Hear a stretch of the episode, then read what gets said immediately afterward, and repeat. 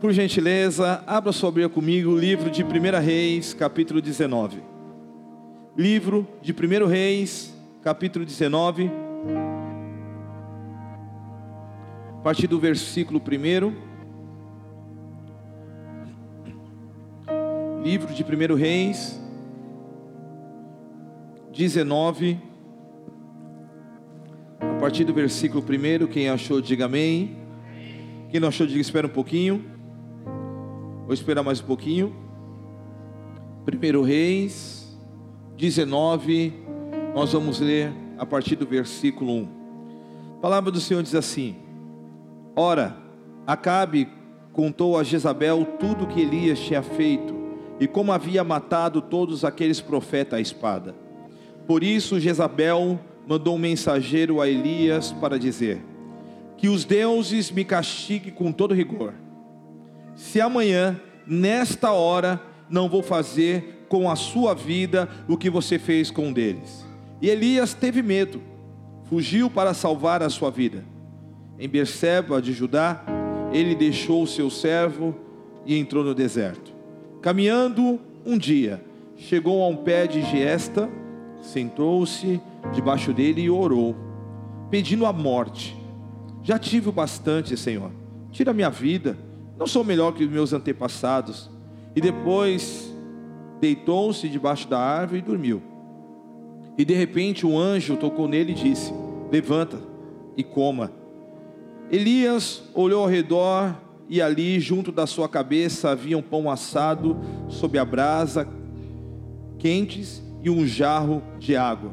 E ele comeu, bebeu, deitou-se de novo. E o anjo do Senhor voltou-se, tocou nele e disse: Levanta-se, coma, pois a sua viagem será muito longa. Fala para pessoas do seu lado, a sua viagem será muito longa.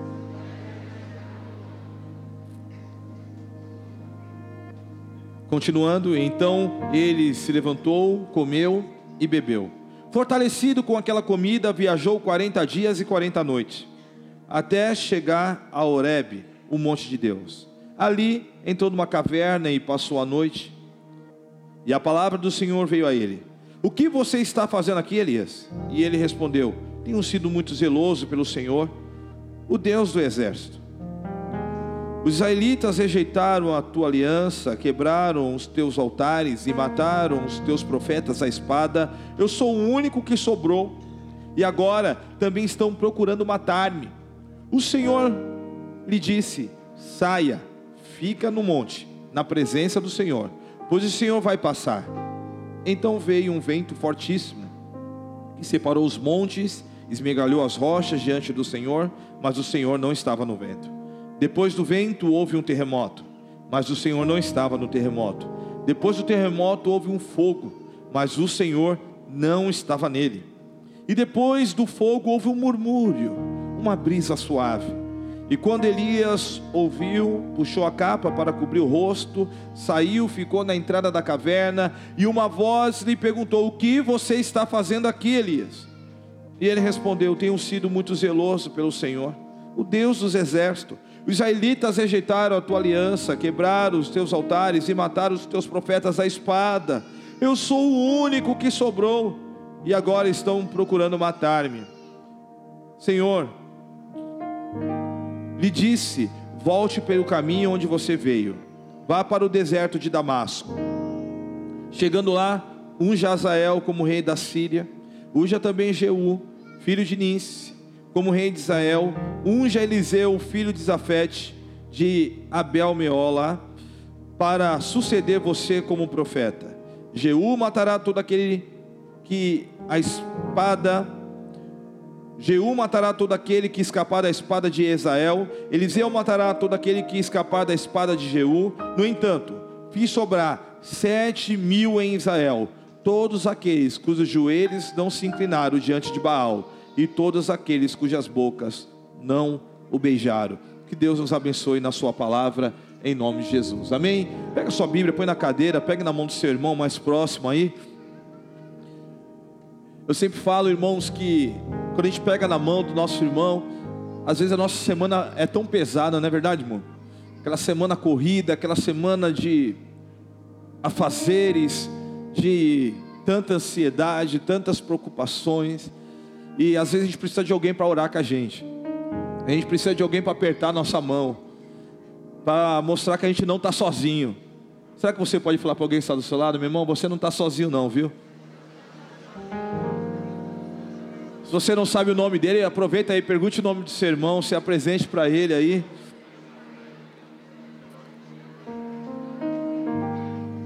Amém. Vamos orar juntos, já que você sabe o nome do irmão. Vamos orar, Pai. Te damos graças e louvores. Obrigado, Senhor Jesus, por essa noite. Obrigado pela oportunidade de estarmos nessa casa, Senhor. Obrigado porque o Senhor trouxe a cada irmão, a cada irmã aqui em segurança. Senhor, nós carecemos tanto da tua presença, Senhor. Nós precisamos tanto do teu toque, precisamos tanto ouvir a tua voz essa noite. Pai, nesse início de mês, ó Pai, que está se iniciando, ó Pai, essa ceia, Senhor, nos traz pão, nos traz água, porque longa é a caminhada, Senhor, para que possamos estar fortalecidos com o Senhor, na força do Senhor e na força do seu poder. Espírito Santo, segue esse lugar com os teus anjos. Espírito Santo, cuida da nossa casa, da nossa família, cuida da vida dos nossos filhos, Senhor.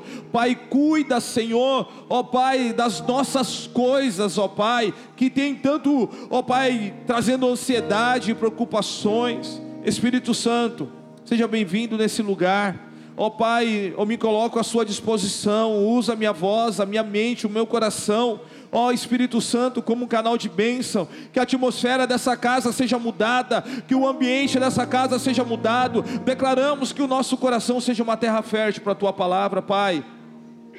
Espírito Santo, seja bem-vindo nesse lugar. Te rendemos a honra, a glória e o louvor e declaramos que o Senhor é bom e o seu amor dura para sempre. Continua ministrando ao nosso coração, em nome de Jesus. Amém e amém. Você pode aplaudir ao Senhor Jesus. Aleluia. Aleluia. Glória a Deus. Você pode se assentar, por gentileza.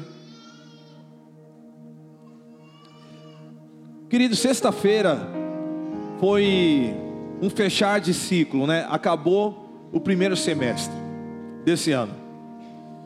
Eu não sei como foi esses seis meses desse ano para você. Para alguns foi uns seis meses abençoado, para outros foi uns seis meses bem amargo. Eu não sei como foi esses seis meses que desse ano de 2023 foi na sua vida. Mas sábado, hoje é o segundo dia do segundo semestre, dos seis meses para o final desse ano. E eu creio, irmãos, que Deus tem preparado uma nova temporada para nós. Deus tem um novo ciclo se iniciando na sua vida.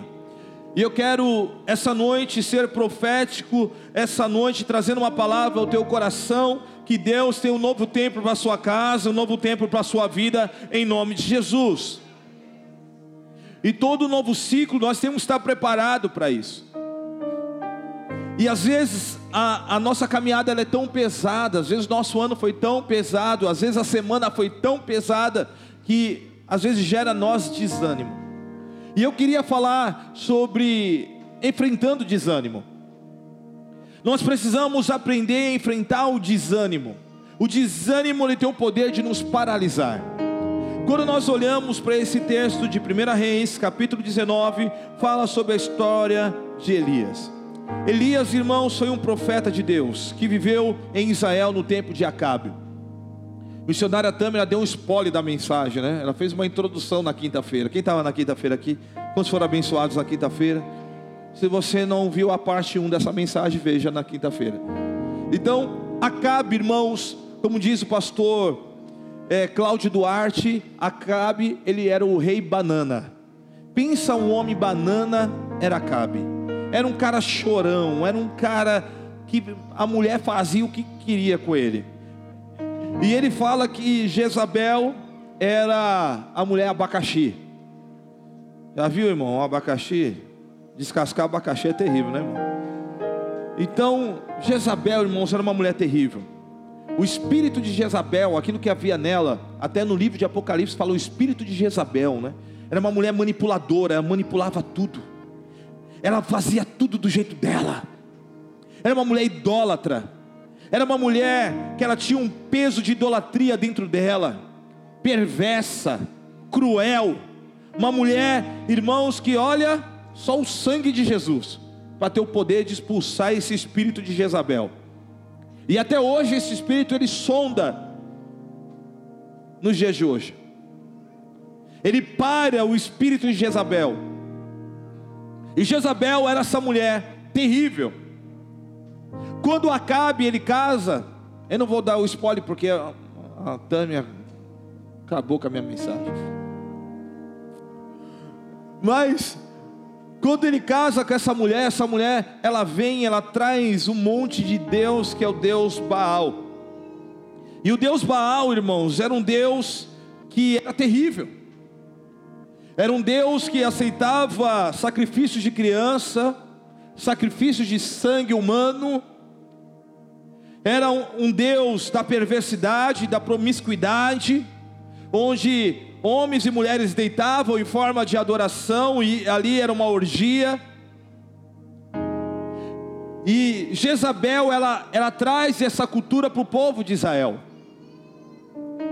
E com isso, irmãos, você vê que o ministério de Elias foi um ministério que foi marcado pelo fogo. Elias, através dele, Deus usou ele com muitas experiências. E as experiências de Elias, uma delas foi essa. Foi trazer uma guerra de deuses, porque Baal era considerado o deus da fertilidade, por isso havia essas orgias, era o deus da chuva, então eles falavam: olha, vamos praticar orgia, que vai cair chuva do céu e, e vai gerar uma plantação. E quando Elias vê aquela situação, Elias se levanta e fala: olha, não vai chover durante três anos em Israel. E Elias, irmãos, era um homem como eu e você. Elias, a Bíblia fala no livro de Tiago, que ele era um homem como eu e você, sujeito às mesmas paixões, às mesmas tentações. Mas Elias, irmãos, era um homem que era, ele entregava tudo, ele entregou tudo para o Senhor. Quando você entrega tudo para o Senhor, Deus vai te usar poderosamente. Aproveita e fala para o seu irmão: entrega tudo hoje. E Deus usa Elias, irmãos, para ele orar. E durante três anos não cai chuva, durante três anos não cai uma gota do céu. Vira uma desgraça na nação, vira uma loucura na. E Elias, irmãos, para tu ver que é um homem que ele tem uma experiência com Deus. Eu sei o que fundamenta a nossa vida é a palavra. O que fundamenta é as escrituras sagradas.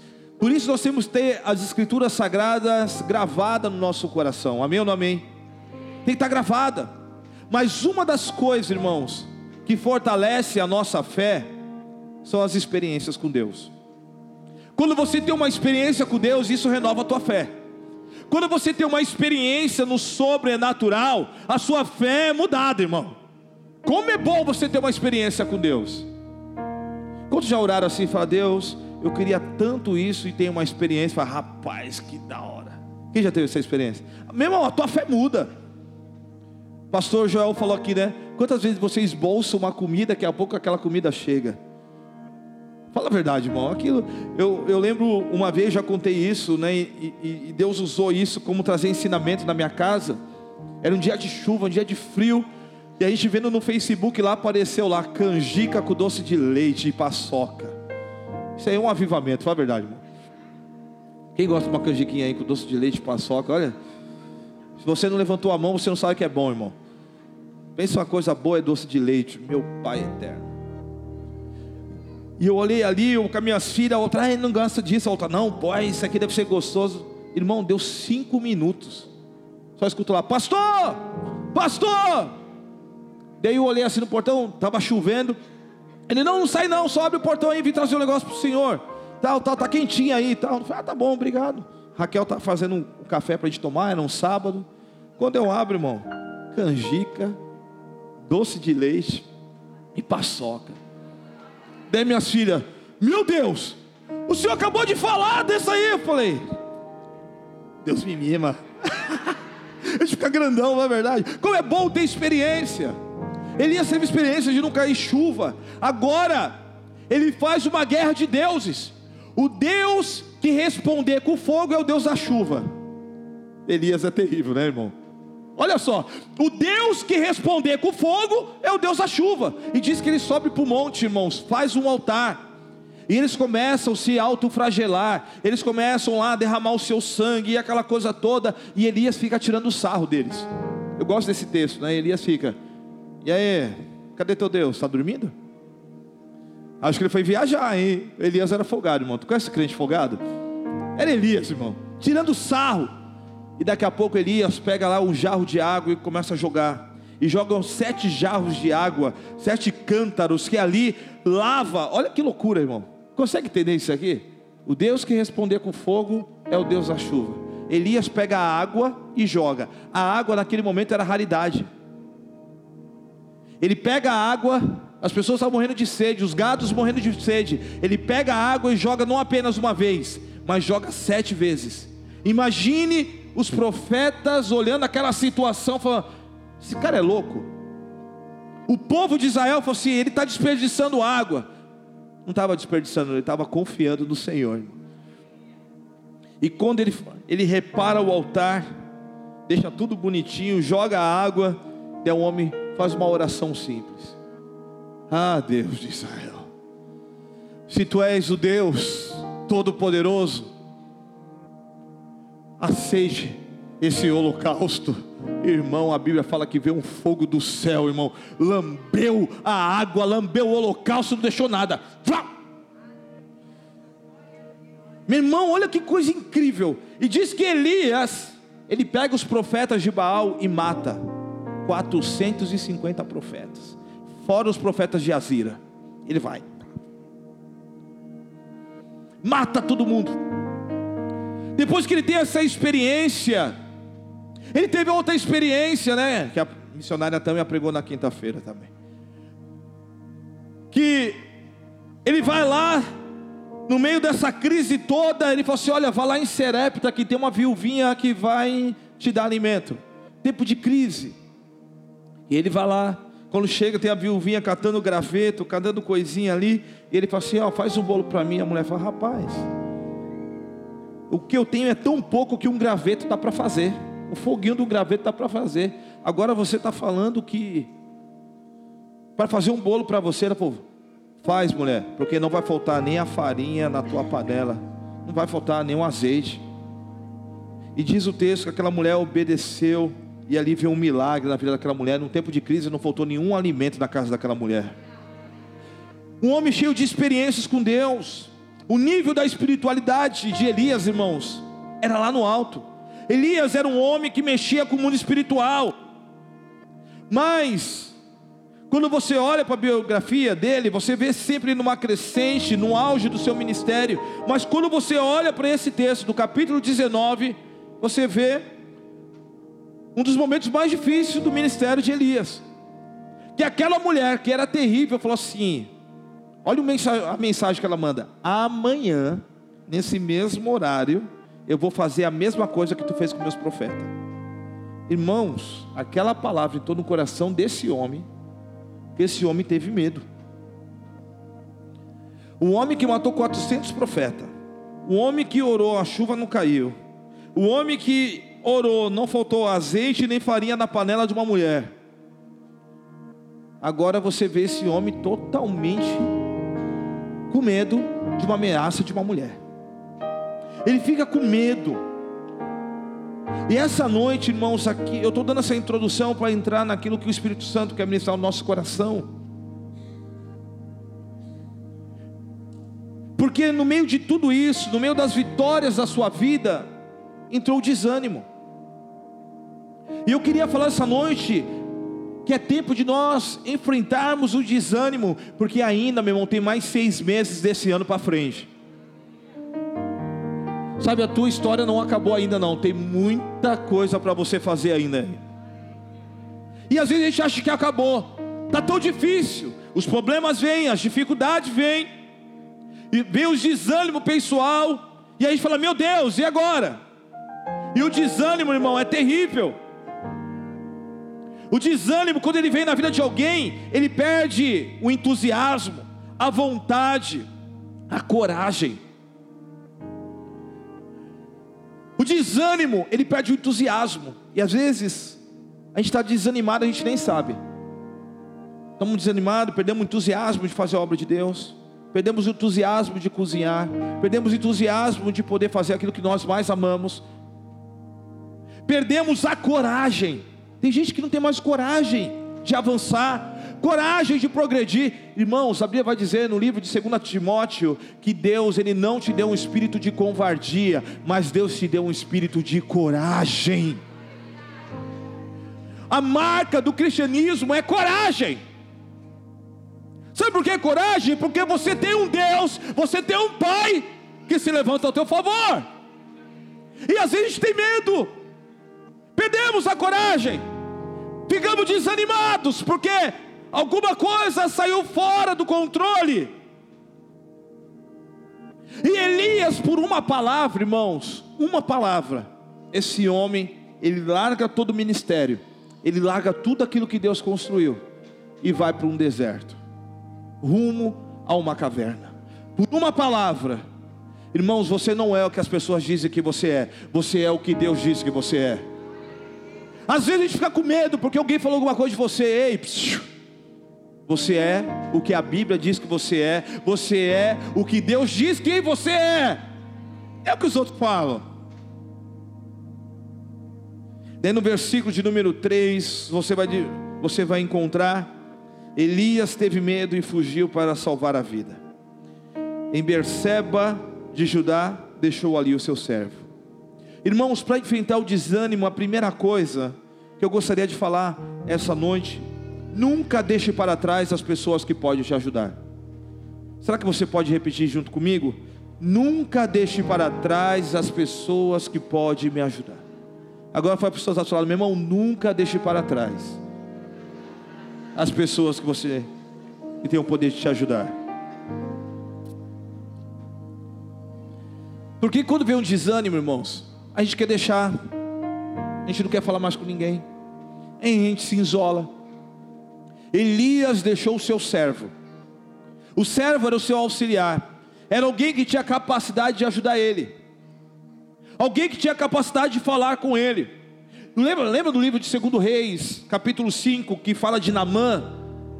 Que Namã, quando Eliseu manda ele mergulhar lá no Rio Jordão, quando ele fica nervoso, daí o servo dele estava do lado dele e falou assim: Ô Namã, se fosse uma coisa mais difícil, tu não ia fazer?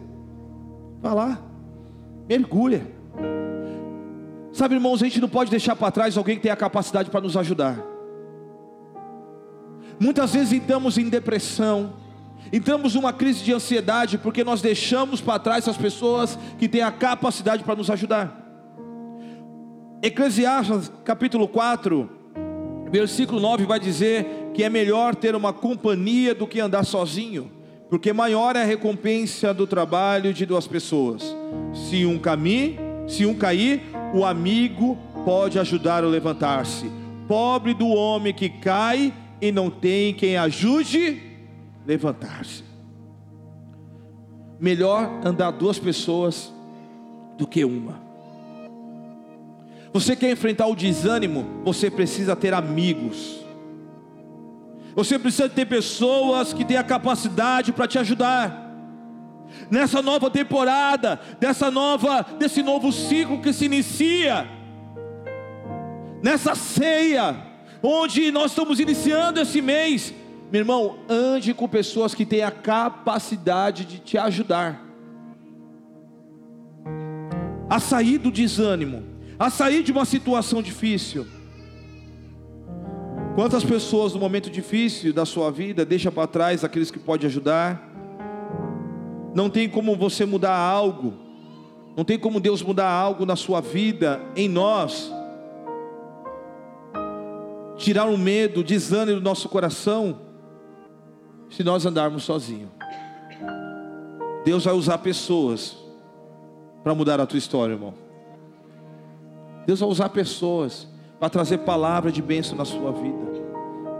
Deus vai usar pessoas para pontuar você. Nós precisamos de amigos. Livro de 1 Samuel, capítulo 18, versículo 3 vai dizer: Jonatas fez um acordo de amizade com Davi pois se tornaram, pois se tornara o seu melhor amigo. Quem era Jonatas? Era filho de Saul. Quem era Saul? Era o rei de Israel. Davi e Jonatas eram tão amigos, tão amigos, que quando Jonatas sabe, Saul não, Jonatas e, e, e Davi eram tão amigos, que quando Jonatas sabe que Saul quer matar o seu irmão, o seu amigo, Davi, ele fala assim: Davi, vem cá, mano. O meu pai quer te matar. O meu pai vai te matar, irmão. Está na hora de tu ir embora. Está na hora de tu ir embora. Não dá para a gente andar mais junto, irmão. Vai, senão eu vou perder o meu amigo. E diz que Davi e Jonatas eram tão amigos que nem irmão, cara. Eles se abraçam, choram. Nós temos que ter amigos, irmãos, que produzem vida. Jonatas produziu vida em Davi. O que ele estava fazendo ali? Ele estava colocando a coroa em xeque. Ele estava traindo a coroa do rei, porque o próximo rei seria Jonatas. Ele era o filho do rei. Mas por causa de uma amizade, ele falou assim: Cara, eu estou vendo que você é um homem de Deus. O meu pai está perdido. Meu pai está. Meu irmão, foge. Irmãos, nós precisamos de amigos que venham gerar vida em nós. E eu pergunto para você: os amigos que você tem, têm gerado vida em você? Os amigos que você anda são aqueles que têm gerado vida. Irmãos, a gente não tem que andar com bajuladores. Tem gente que gosta de andar com bajulador, irmão. Bajulador é a pior coisa. Bajulador, tudo que você faz é isso. É. Parece aquela, aqueles cavalinhos de presépio, sabe, irmão? Fica balançando a cabecinha. Ai, amigo, é isso mesmo. Ah, é isso mesmo. Ah, é isso mesmo. Ah, não, não. Ah, é, é, é verdade. Irmão, tu tem que ter amigo que fala a verdade. Amigo que aponta o dedo na tua cara. Amigo que fala assim: Ó, oh, meu irmão, vou dar dois tapas na tua cara. Tu tem esses amigos assim? Eu tenho aqui, eu tenho aqui, ó, buzina aqui. Tem hora que ele, ele fala assim: Nego, preciso falar contigo. Eu falei: Ó, eu falei assim, ó nem vem, mano. Senão eu vou dar, do, dar dois tapas na tua cara. A gente tem que ter amigos, irmãos, que nos pontua, amigos que geram vida, porque no momento do desânimo, no momento da dor, no momento da angústia, no momento da, das preocupações da vida, no momento eu não sei onde eu, o que fazer, eu tenho um amigo que fala: Ei, levanta!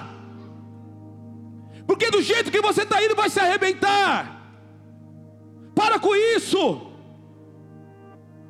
As amizades são bênçãos, irmão. Você precisa ter amigos.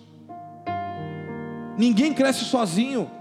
Às vezes a gente fica desanimado porque eu, eu tive um amigo e aquele amigo falhou comigo. Agora eu não quero ter mais amigo. Agora eu vou ficar sozinho. Vou construir uma casa lá na colina. Nossa, que lindo. Tu acha que no céu vai ser assim, né, irmão? Lá na colina, lá vai ter uma casinha só tua. Não quero falar com ninguém aqui. Vai nessa. Um bom amigo ele partilha os momentos bons, está pronto para ajudar nos momentos difíceis. Por isso, o bom amigo, ele torna você mais forte. E eu pergunto para você: você tem amigo? Talvez esse desânimo que você está enfrentando é porque faltou pessoas para te, te pontuar, para te alinhar, para te posicionar. 1 Reis 19, versículo 4 diz assim: Entrou no deserto caminhando. Um dia, chegou ao pé de Giesta, sentou debaixo dele e orou, pedindo a morte. Já tive o bastante, Senhor, tira minha vida. Não sou melhor do que os meus antepassados. Segunda coisa, irmão, para enfrentar o desânimo. O desânimo te leva para o deserto. Tome cuidado com o desânimo. Porque o desânimo vai te levar a um lugar que você não quer. Elias, por causa do desânimo, por causa do medo, ele foi andando sozinho para o deserto. Ele foi devagarzinho para um ambiente árido. Ele foi sozinho para um ambiente solitário. Há momentos da nossa vida, ei, olha para mim. Há momentos da nossa vida que Deus nos leva para o deserto para ser treinado quando Deus te leva para o deserto, Ele vai te tirar do deserto. O problema é quando eu entro no deserto. Quem é que vai te tirar de lá? O problema é que quando eu não tenho amigos, eu deixo para trás aqueles que têm a capacidade para me ajudar. Eu começo, por causa do desânimo, entrando num ambiente sozinho. Tem muita gente que está no ambiente aqui nessa casa, cercado aqui de centenas de pessoas, mas se sente sozinho, não tem amigo, não tem alguém para partilhar suas alegrias e a sua tristeza, sente solitário. Irmão, entenda uma coisa: livro de 2 Coríntios, capítulo 4, versículo 8, vai dizer: todos os lados nós somos prisionados, mas não desanimados, ficamos perplexos, mas não desamparados. Ei, meu irmão, você não está sozinho, deserto não é o teu lugar. Será que você pode falar para o seu irmão, meu irmão, você não está sozinho? Pega na mão do seu irmão e fala, meu irmão, você não está sozinho, não. Problema que os desânimos vêm, irmão. A gente vai para o deserto sozinho. Os problemas vêm, a gente vai entrando no ambiente sozinho. A gente acha que está fazendo o melhor. Daí quando você vai ver, Elias já estava, diz o texto, um dia andando dentro do deserto. Ele acha um pé de uma árvore, de esta, senta lá. E pede a morte. Olha a oração dele. Deus, eu quero morrer. Talvez essa tenha sido a oração de algumas pessoas aqui. Deus, eu não aguento mais essa vida. Está tão pesado. Está tão pesado essas coisas, Deus. Ah, Deus me leva. Isso vem é quando o desânimo aparece. Quando a gente perde a coragem. Quando a gente perde o ânimo de lutar. Quando a gente perde a capacidade de vencer. Irmãos, Deus te trouxe aqui essa noite para falar para você: tem muita coisa para você fazer ainda. E no deserto, irmão, olha como Elias era mimado. E às vezes no meio do deserto a gente não consegue ver as coisas. Deus está fazendo coisas e a gente não enxerga.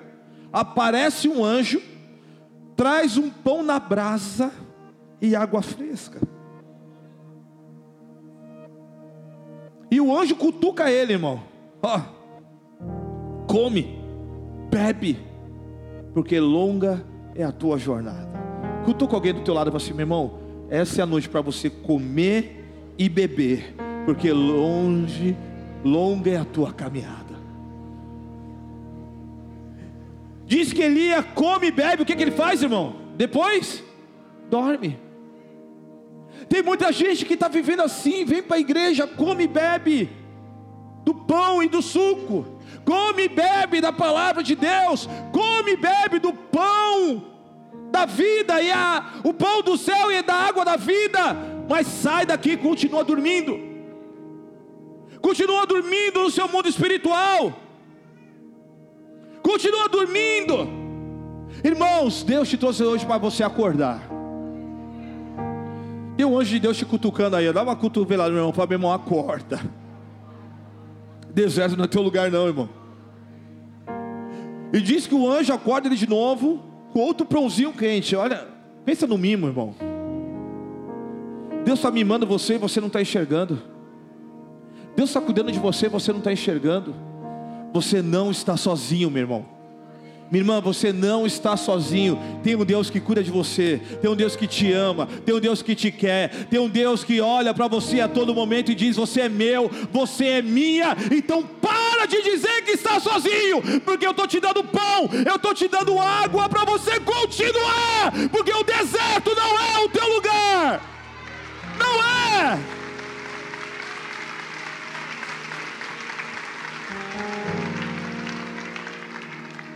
E o anjo fala: come e bebe, porque longa é a tua caminhada. Mas era caminhada de volta.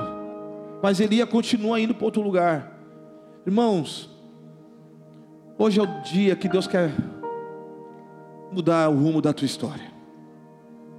Jesus quer mudar o rumo da sua história.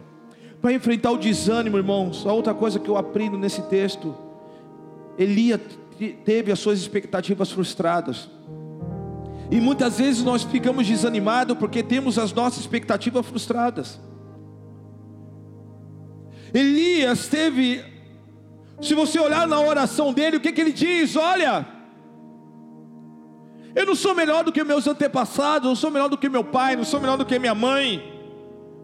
Ah, não sou melhor que ninguém aqui, eu quero morrer. Eu sou o único que sobrou, parece. O desânimo vem, a depressão vem, a angústia vem, que a gente acha que a gente é sozinho, que não tem ninguém te olhando. Meu irmão, tem muita gente te olhando, você não está sozinho, não. E aí a gente fica desesperado. E Elias tem a sua expectativa frustrada, não sou melhor do que meu pai. E às vezes nós somos assim, irmãos, entramos no deserto porque as nossas expectativas foram frustradas. Muitas vezes ficamos desanimados. E aí vem angústia. Porque eu criei expectativas para o casamento. E às vezes a minha expectativa foi frustrada. Uma vez eu fui no casamento que a noiva chegou e falou assim para o noivo: Olha, eu me guardei a vida toda para o meu marido, agora é a sua responsabilidade de me fazer feliz.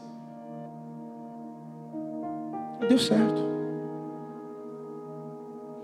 Porque criou expectativa demais e não é suprida.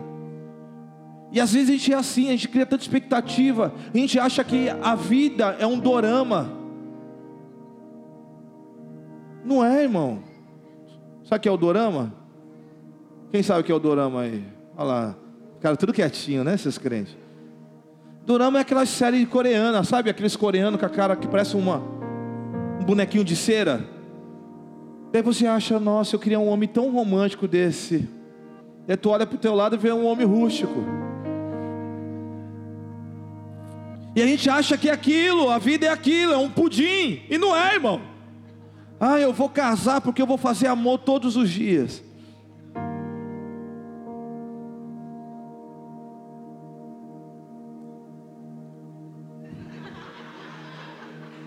As expectativas às vezes vai ser frustradas. Já viu aquela frase? Cria um poodle, mas não cria expectativas. E quando a gente cria muita expectativa, somos frustrados. Quantas pessoas têm frustrações no trabalho? Fala assim: olha, vou entrar nesse trabalho, vou entrar nessa, nesse projeto e agora a minha vida vai mudar. Agora acabou os problemas da minha vida. Ui! Agora vou ser empresário. Agora não sou mais CLT. Agora sou dono do meu horário. Trabalha mais do que todos. É ou não é, irmão? E a gente cria expectativa, porque a gente vê alguém falando, parece que é a melhor coisa do mundo. Der imposto daquilo, imposto daquilo, daí pede alvará, pede não sei o que, daí fala, meu Deus do céu, e, e, e só sai, só sai, não entra nada.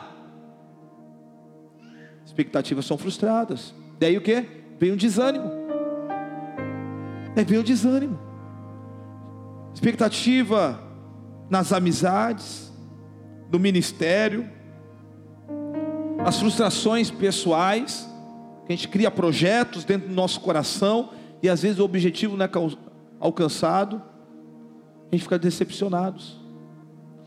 Mesmo decepcionado, irmão, devemos estar atento, pois a gente não está sozinho. A Bíblia fala, mesmo decepcionados, você não está sozinho. Tem um Deus olhando para você. Então, às vezes, Entramos em um deserto porque criamos expectativas demais. Mateus 28, 20 diz: Eis que estou com você até a consumação do século. Amém, irmãos? Deus está com você. Você não está sozinho. Você não está sozinha. Daí quando você continua vendo o versículo de número 5, Elias, ele come, bebe, de vez ele voltar ele continua caminhando, mas agora ele não está mais no deserto, agora ele vai para uma caverna. Pastor Newton pregou agora no nosso congresso integrado sobre isso. Ele escreveu um livro recentemente, Caverna não é o seu lugar. E agora não é mais um deserto, Agora é caverna. E caverna, meu irmão, é um lugar escuro. Caverna é frio. Caverna é lugar de bichos peçonhentos. Caverna é lugar das sombras. Talvez há pessoas que estão em cavernas aqui. Mas Deus vai te tirar da caverna essa noite em nome de Jesus. Deus vai te tirar desse lugar em nome de Jesus. Deus quer renovar você e dizer que tem pão fresco, tem água fresca, tem pão quentinho hoje para a sua vida em nome de Jesus.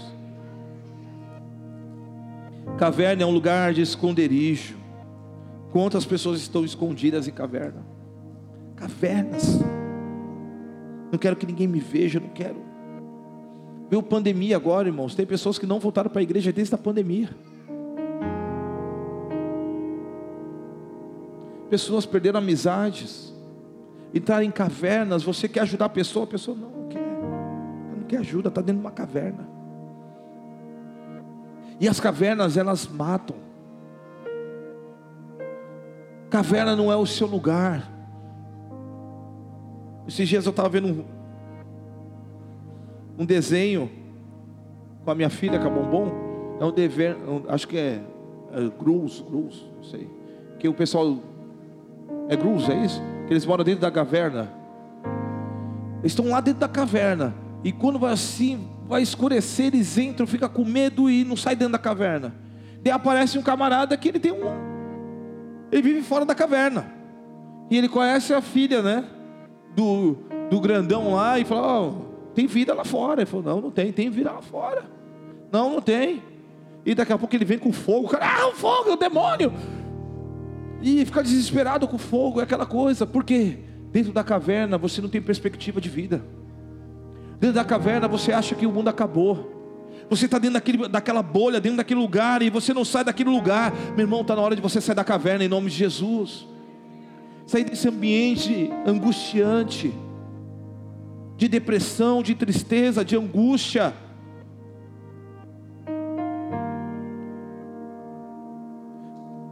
No versículo 15 de 1 Reis 19 vai dizer: E o Senhor disse: Volte pelo caminho por onde você veio vá para o deserto de Damasco. Chega lá, unge Azael como rei da Síria, unja também Jeú, filho de Ninse, como rei de Israel, unge Eliseu, filho de Zafete, de Abelmeola, para suceder você como profeta. Jeú matará todo aquele que escapar da espada de Israel, Eliseu matará todo aquele que escapar da espada de Jeú. No entanto, eu fiz sobrar sete mil em Israel, todos aqueles cujos joelhos não se dobraram diante de Baal, de Baal e todos aqueles cuja boca não beijaram. Irmão, você não está sozinho, tem uma multidão ainda aí. Olha que Deus fala para ele: volte pelo caminho que você veio. Toda depressão, irmãos, ele tem um caminho de volta. Toda angústia tem um caminho de volta. O problema é que às vezes a gente não quer fazer o caminho de volta. Porque o caminho de volta é pesado. Mas é no caminho de volta que Deus vai trazer cura para você. É no caminho de volta que Deus traz cura para aqueles que estão tristes. É no caminho de volta que Deus ele traz alegria de, nós, de volta. Meu irmão, Deus te trouxe essa noite para você voltar a sorrir em nome de Jesus. É o caminho de volta. A quinta coisa que eu aprendo aqui nesse texto: pessoas desanimadas fogem das suas responsabilidades. Irmão, Deus nos deu responsabilidade. Volta pelo caminho que você veio. Volte pelo caminho onde você entrou. É o caminho, é esse caminho de volta. Deus falou para Elias: Elias, volte para o caminho, porque você tem responsabilidade. Você vai ungir o rei da Síria, você vai ungir o rei de Israel, você vai ungir o seu sucessor. Volte pelo caminho. Você tem uma responsabilidade, irmãos, como cristão, todos nós temos responsabilidade, amém ou não amém? Temos as responsabilidades. E quando a gente, pessoa desanimada não quer responsabilidade, quer fugir. E Deus fala: volta que tu tem coisa para fazer ainda. Fala para o irmão que está do seu lado, meu irmão, tem muita coisa para você fazer ainda. Fala para o seu irmão, meu irmão, fala, fala aí que nem profeta, irmã, tem muita coisa para você fazer ainda.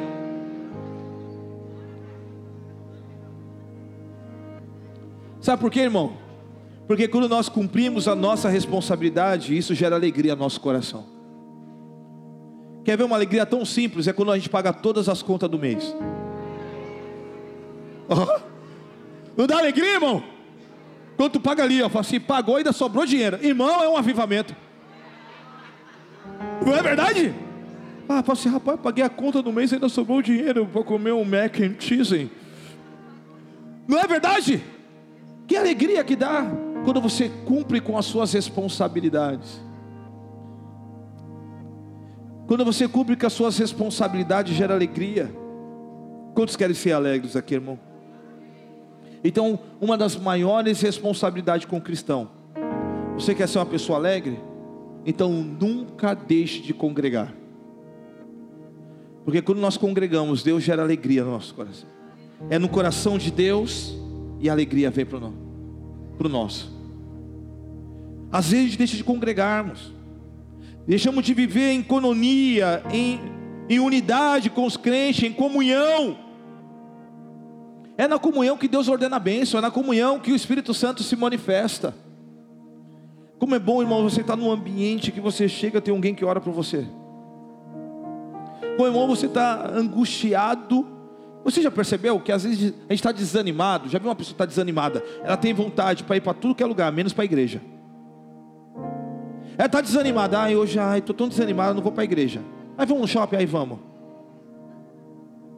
Ai, estou tão desanimada. Ai, estou tão desanimado. Ai, que hoje, irmão, no meio do desânimo, vai para a igreja. Está angustiado, vai para a igreja. Está com dor no coração, vai para a igreja. Está passando ansiedade, vai para a igreja. Está com problema com o filho, vai para a igreja. Casamento está uma bênção, vai para a igreja. Irmãos, quando você olha na Bíblia, qual foi a experiência que Isaías viu o Senhor? Foi na igreja, no templo. Quando ele entrou no templo, a glória do Senhor veio. Asaf com crise financeira. Olha lá na Bíblia, Salmo 73. Crise financeira, quebrado. Era só naquela época que tinha crise financeira. Hoje ninguém passa por crise financeira aqui. Brasil está uma benção. Profetizando, né, irmão? Sabe o que ele fez? No meio da angústia, da tristeza, que a Bíblia fala que ele via a prosperidade do ímpio, ele quase se desviou. Olha isso, irmão, vendo a prosperidade do ímpio. Ele olhava para o ímpio assim, o cara todo errado, traindo a mulher, o cara trocando de carro, o cara fazendo tudo, o cara viajando para lá e para cá. Ele fala: Rapaz, eu sou crente, eu sou dizimista, eu sou ofertante, estou fazendo tudo direitinho. E aquele miserável, o filho dele é uma beleza, o filho dele não tem, olha, não tem uma espinha. E irmão, olha lá, ele, ele fala que ele viu a prosperidade do ímpio, ele quase se desviou, até que ele entrou no templo do Senhor. E ele viu o final dos ímpios. É na igreja, irmão, que você vai ter as maiores experiências com Deus. É na igreja, eu sou, eu sou igrejeiro, irmãos. Desde que me converti, eu sou igrejeiro. Eu trabalhava, quando eu comecei a dirigir o culto da manhã na sede, eu trabalhava na Besni. Eu acordava seis horas, cinco e meia da manhã, seis horas eu ia para a sede. Eu acordava o caseiro, que era o Mauro, que morava lá, o Maurão, um negão. Até tiramos foto. Preguei ontem lá na, na igreja onde eles estão congregando, na Peniel Linha 1. E ele era, ele trabalhava no cais, então eu jogava pedra na janela dele. Que... Para acordar ele, mano, pá, dar as pedradas, daqui a pouco ele oh, oh, jogava a chave da igreja. E às vezes ele trabalhava a noite toda. Irmãozinho ficava orando, das seis da manhã até as oito da manhã. Culto e meia, oito e meia começava o culto. Dez para as dez, eu trocava de roupa e ia trabalhar. Ah, mas você era solteiro, né? Não, era casado e tinha filho. Porque nos momentos das minhas maiores angústias, eu estava na casa do Senhor chorando. Eu não sabia como ia pagar meu, meu aluguel do mês que vem, eu não sabia como fazer as coisas, eu não sabia como cuidar e administrar. Sabe o que eu fazia? Ia para a casa do Senhor. dobrava o meu joelho e falava: Deus, me ajuda. E passava minhas manhãs orando, buscando a Deus. E às vezes nós esquecemos da nossa responsabilidade. Vem angústia, a gente não quer mais. A gente quer se afastar de todo mundo, de vez vir para um ambiente onde vai ter cura, onde alguém vai orar por você, onde alguém pode te ajudar, pode ser um canal de bênção na sua vida.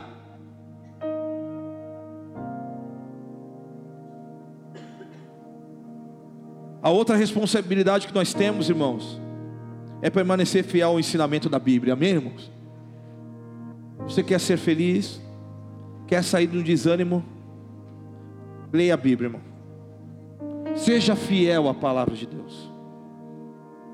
Hoje pela manhã tivemos a reunião com os líderes e nós falamos o texto de Timóteo que diz: Cuide de você e da sã doutrina, e só assim você vai salvar aqueles a si mesmo e aqueles que te ouvem. Precisamos amar a sã doutrina, porque se a palavra de Deus está falando para mim que eu não estou sozinho, você não está sozinho. Se a palavra de Deus diz que o Senhor vai estar comigo em todos os momentos da minha vida, meu irmão, você não está sozinho, Deus está com você. Por isso nós precisamos ser fiel ao ensinamento da Bíblia. A outra responsabilidade que nós temos é dar um bom testemunho. O crente tem que dar bom testemunho, amém, irmão? Para a pessoa do lado, meu irmão, tem que dar bom testemunho. Hoje você vê crente que não dá mais bom testemunho, não, irmão. Está nem aí. O crente vai aqui vai para balada. Casamento de crente, o cara está aqui, daqui a pouco está descendo até o chão. Estava cantando, aleluia. Aleluia. Daqui a pouco, vai, vai, toma, toma. Estou falando alguma besteira aqui, irmão?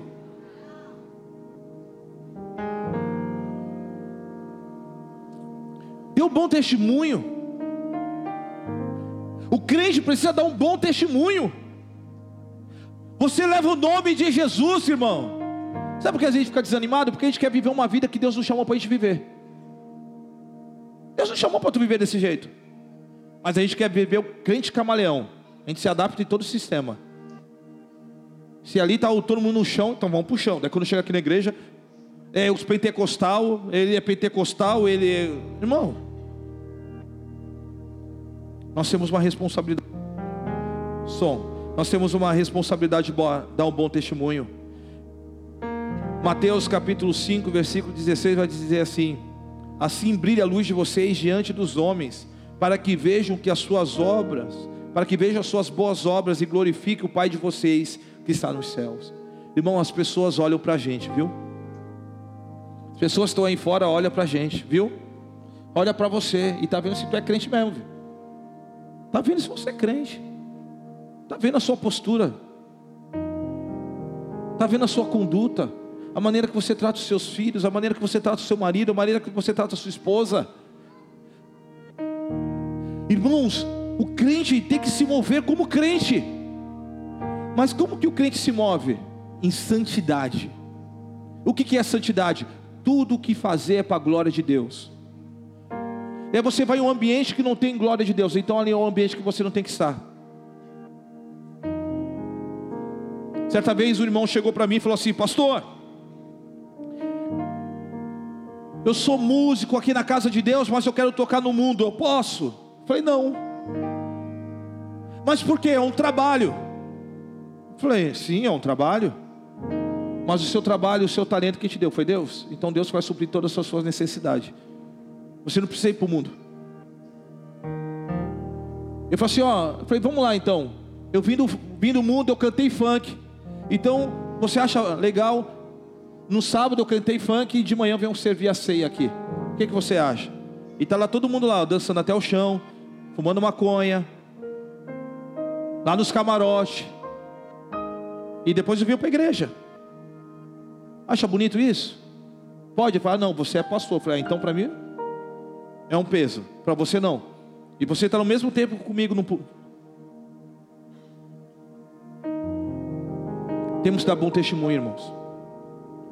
Deus é um Deus que cuida da gente em todos os momentos. Temos o Renato aqui. Vou contar o testemunho do Renato. Um dia ele vai contar aqui. Renato que está tocando guitarra. Renato, irmãos, ele tocou com uma das melhores bandas do Brasil. Ele largou tudo por causa do Evangelho de Jesus. Ele e a sua família. E ele falou assim: foi a melhor coisa que eu fiz da minha vida. E até hoje Deus tem suprido todas as necessidades dele. E ele falou assim: Pastor, pensa uma luta. Porque todas as vezes que eu pegava minha guitarra era sinônimo de bebida. Porque eu tinha que beber para tocar. E todas as vezes que eu pego a minha guitarra para louvar Deus, eu paro. E falo assim: Senhor, me usa. Quantos uns estão querendo sair do mundo, tem outros querendo ir para o mundo.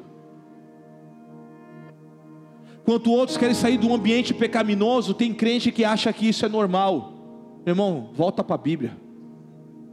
Volta para as escrituras sagradas. Volta para o Evangelho.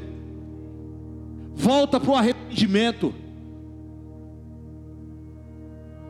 Essa é a responsabilidade do cristão. Temos que dar bom testemunho. Que brilhe a nossa a luz para que os outros possam ver as nossas boas obras e glorificar o Pai que está no céu, louvado seja o nome do Senhor.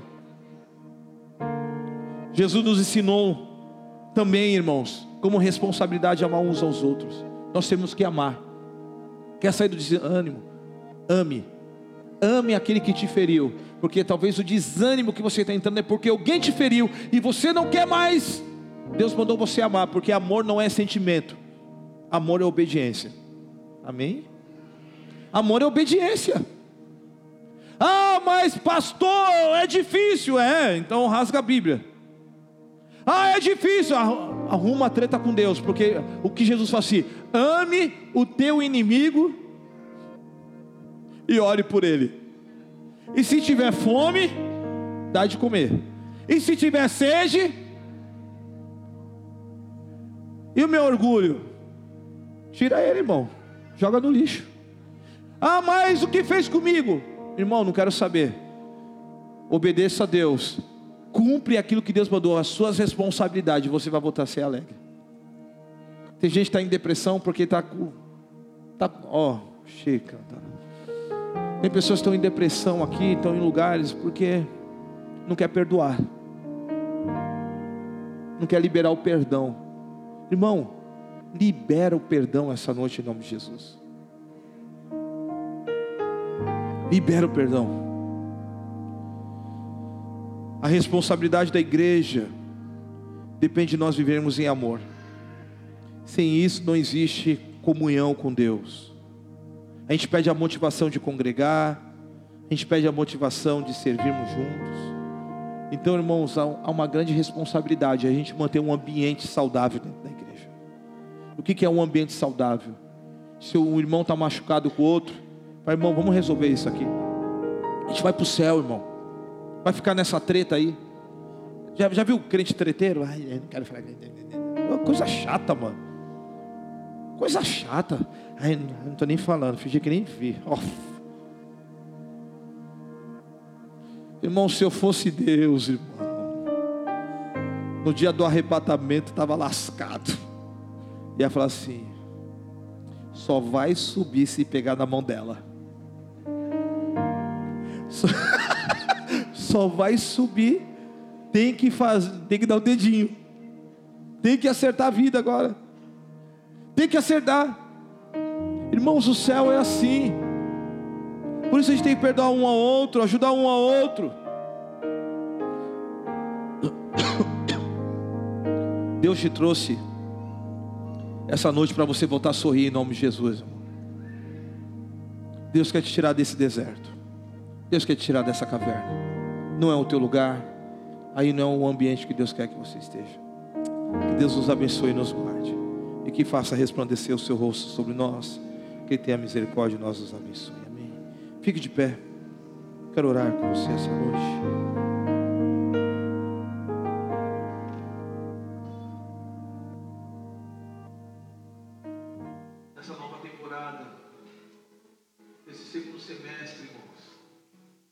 Trazer alegria, amém? Deus quer fortalecer a tua fé.